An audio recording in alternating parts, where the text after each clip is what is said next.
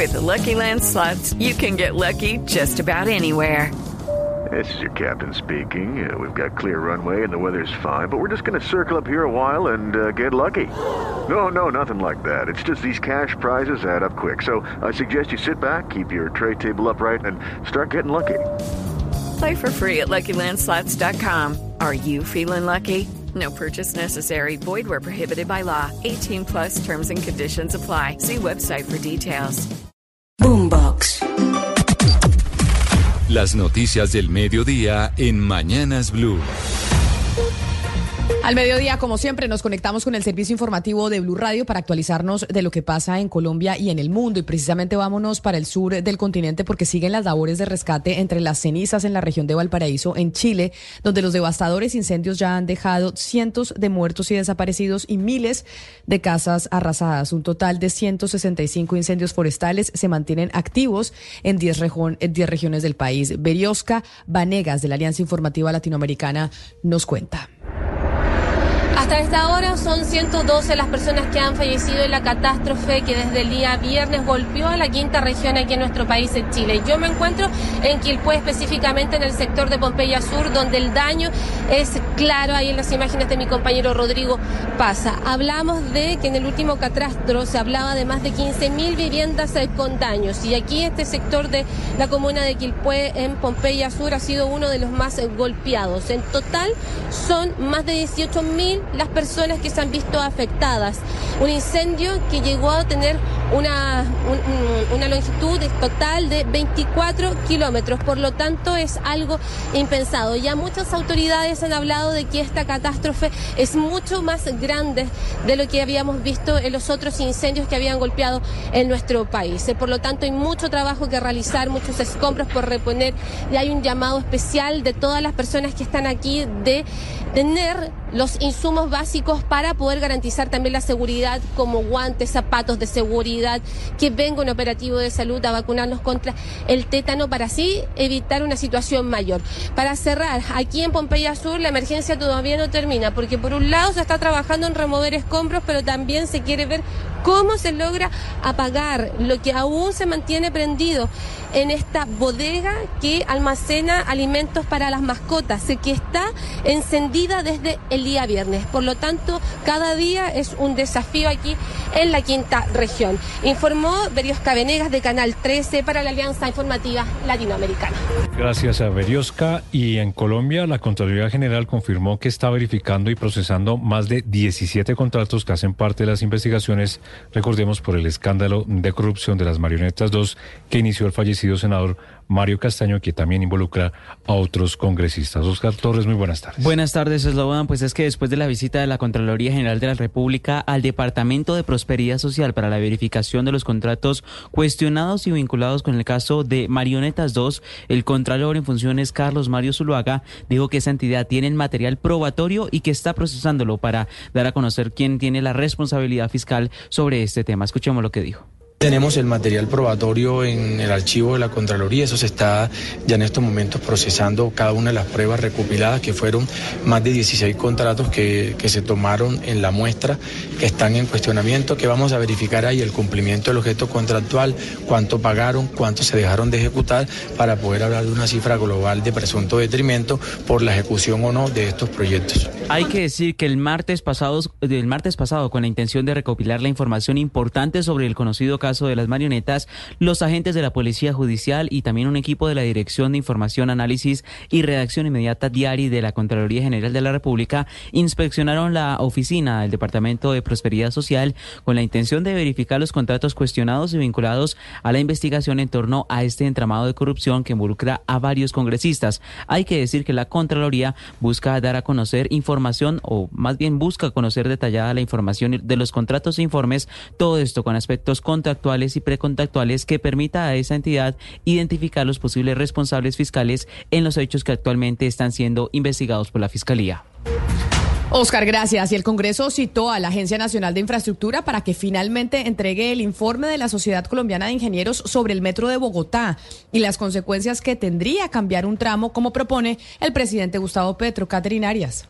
La Agencia Nacional de Infraestructura fue citada nuevamente mañana a la Comisión Accidental Conjunta de Senado y Cámara que estudia los avances del Metro de Bogotá para que entreguen los estudios técnicos adelantados por la Sociedad Colombiana de Ingenieros sobre esta obra que se esperaba fueran entregados la semana pasada. Habla la representante Carolina Arbeláez, una de las citantes. La Agencia Nacional de Infraestructura en esta sesión no quiso revelar el estudio argumentando que necesitaba tiempo para consolidar la información que había entregado la sociedad desde el mes de diciembre. ¿A qué juegan? Si el informe ya está listo, como así lo afirma el presidente en su cuenta de X, ¿por qué ocultan información? Los datos que revelaría este documento explicarían las implicaciones de soterrar un tramo de la primera línea del metro, como lo propone el presidente Gustavo Petro. Una idea que desde el distrito no sería opción, pues la orden del alcalde Carlos Fernando Galán es que el metro se ejecute tal y como estaba contratado.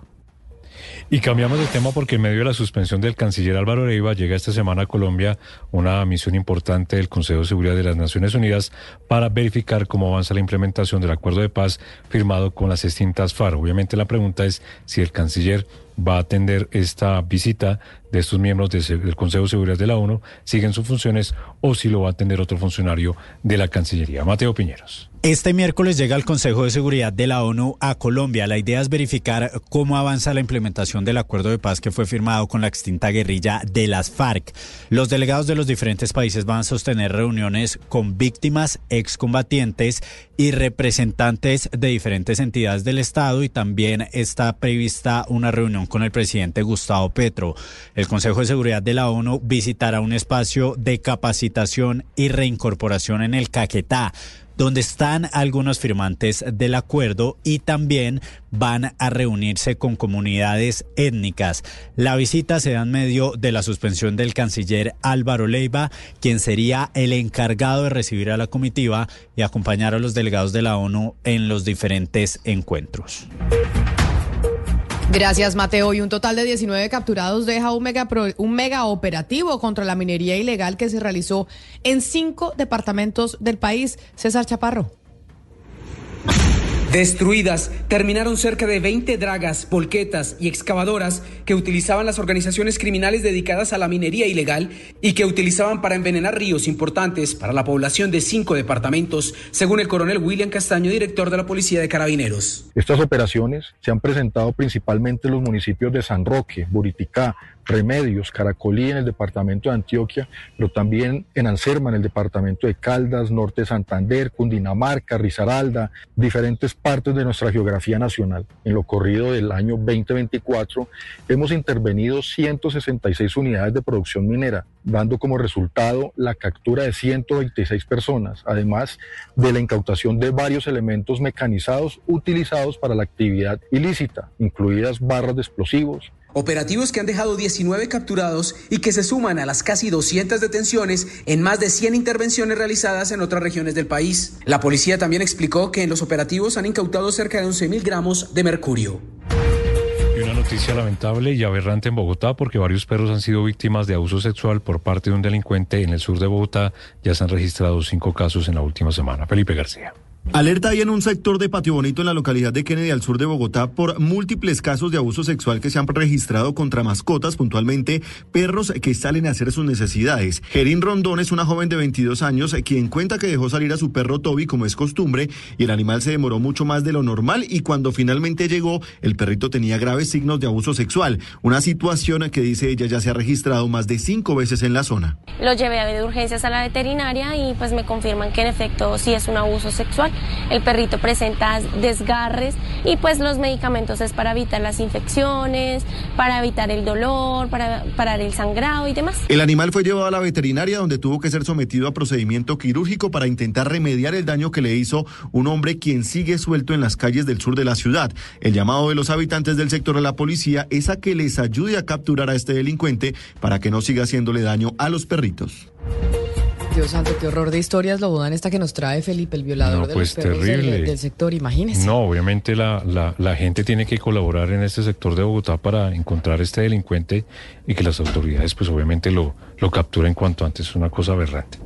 No paran los rompevidrios en la vía El Espinal Guamo. Es el más en el más reciente hecho delictivo fue apedreada la ambulancia del municipio de Ortega. Usted tiene la información, Fernando González. Esta situación es recurrente en la vía que comunica los municipios de El Espinal con el Guamo. En esta ocasión, una llamada telefónica alertó a las autoridades de la presencia de dos hombres que estaban lanzando rocas a los vehículos en el kilómetro 1 en el barrio IFA de esta localidad. En Blue Radio, el coronel Miguel Ángel Díaz, comandante del Departamento de Policía Tolima, en su calidad de encargado. Fue atacada con piedras la ambulancia del municipio de Ortega. De manera inmediata reaccionamos con nuestros cuadrantes de la estación del Guamo y el cuadrante vial y logramos la captura y aprehensión de dos personas de nacionalidad extranjera, los cuales están siendo judicializados en estos momentos en el municipio de Guamo. La ambulancia asignada al hospital del municipio de Ortega terminó con daños en sus vidrios y en la puerta lateral.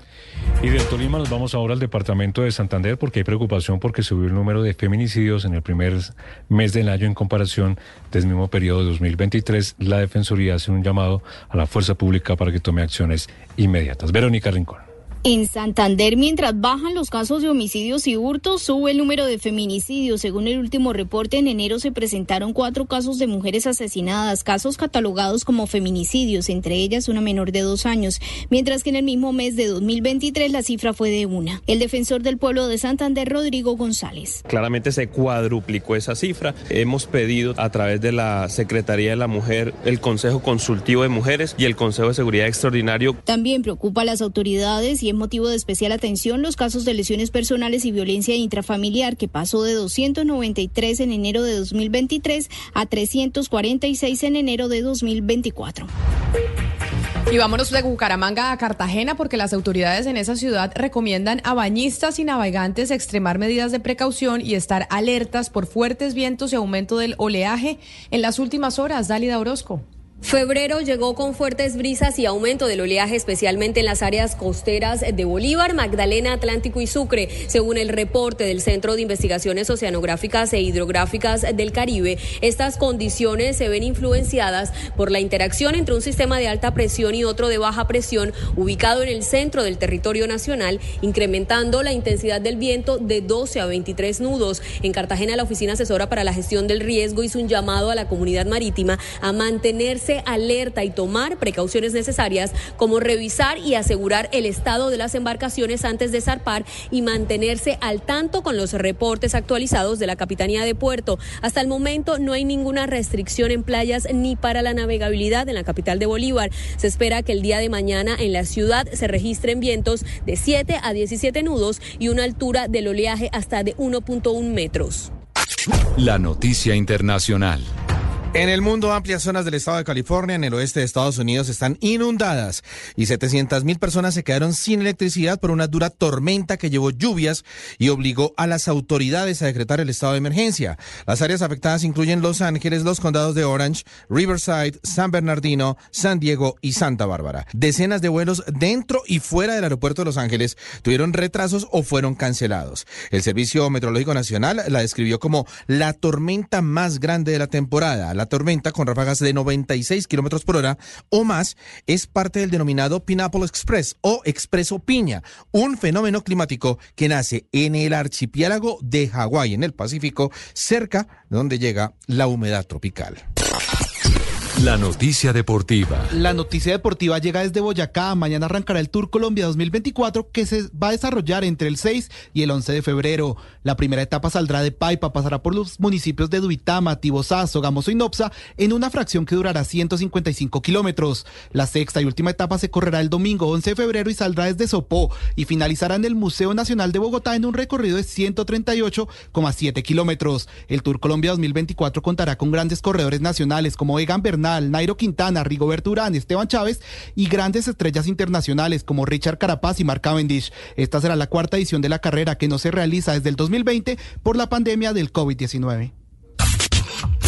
Las principales tendencias en redes sociales. La cantante colombiana Carol G es tema de conversación esta mañana en las redes sociales luego de ganar su primer Grammy Anglo por el álbum Mañana será bonito. Los comentarios de los internautas se centran en felicitar al artista paisa, quien se convirtió en la primer mujer en ganar la en la categoría Mejor Álbum de Música Urbana y también mencionan su particular discurso en el que comenzó por presentarse frente al auditorio. Recuerde que la lista completa con los ganadores de la gala la encuentra en blurradio.com.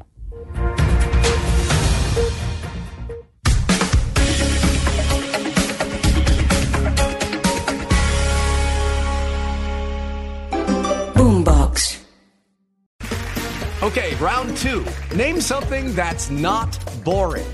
A laundry? Ooh, a book club. Computer solitaire, huh? Ah, oh, sorry. We were looking for Chumba Casino. That's right. ChumbaCasino.com has over 100 casino style games. Join today and play for free for your chance to redeem some serious prizes. ChumbaCasino.com. No purchase necessary. Full prohibited by law. 18 plus terms and conditions apply. See website for details.